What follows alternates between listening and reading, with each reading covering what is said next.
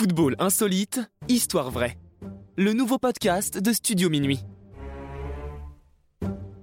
C'est en faisant n'importe quoi qu'on devient n'importe qui.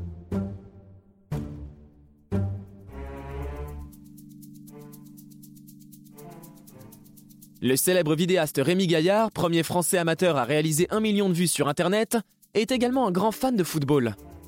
Originaire de Montpellier, il se rend en 2002 à la finale de la Coupe de France opposant Lorient à Bastia. Cet adepte des caméras cachées va passer au stade supérieur, en rendant témoin de son imposture des millions de téléspectateurs, mais aussi des milliers de supporters présents au Stade de France.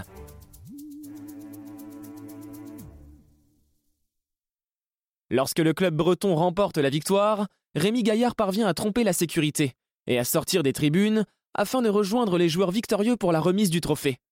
Plus c'est gros, plus ça passe. Avec un maillot de Lorient, même pas de la bonne saison, le vidéaste réussit l'exploit de se rendre en tribune présidentielle, exulte avec ses faux coéquipiers et reçoit même les félicitations de président Jacques Chirac. Alors qu'il pense avoir touché au but, le gardien de but de Lorient s'empare du trophée afin d'aller célébrer sur la pelouse, face aux supporters ayant réalisé le déplacement. Ni une ni deux, voici Rémi Gaillard qui l'accompagne en pleine euphorie. N'ayant évidemment pas de crampons, il glisse lamentablement sur la pelouse, toujours filmé par la télévision. Les joueurs l'enlacent comme l'un des leurs, croyant sûrement qu'il s'agit d'un stagiaire ou d'un membre du staff qu'ils ne connaissent pas. Il va même parler au micro du speaker du stade, interpellant le sélectionneur de l'équipe de France de l'époque.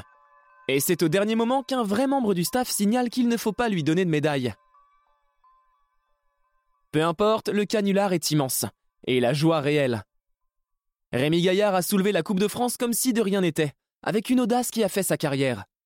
Son mantra, c'est en faisant n'importe quoi qu'on devient n'importe qui, gagne avec cette prouesse ses lettres de noblesse.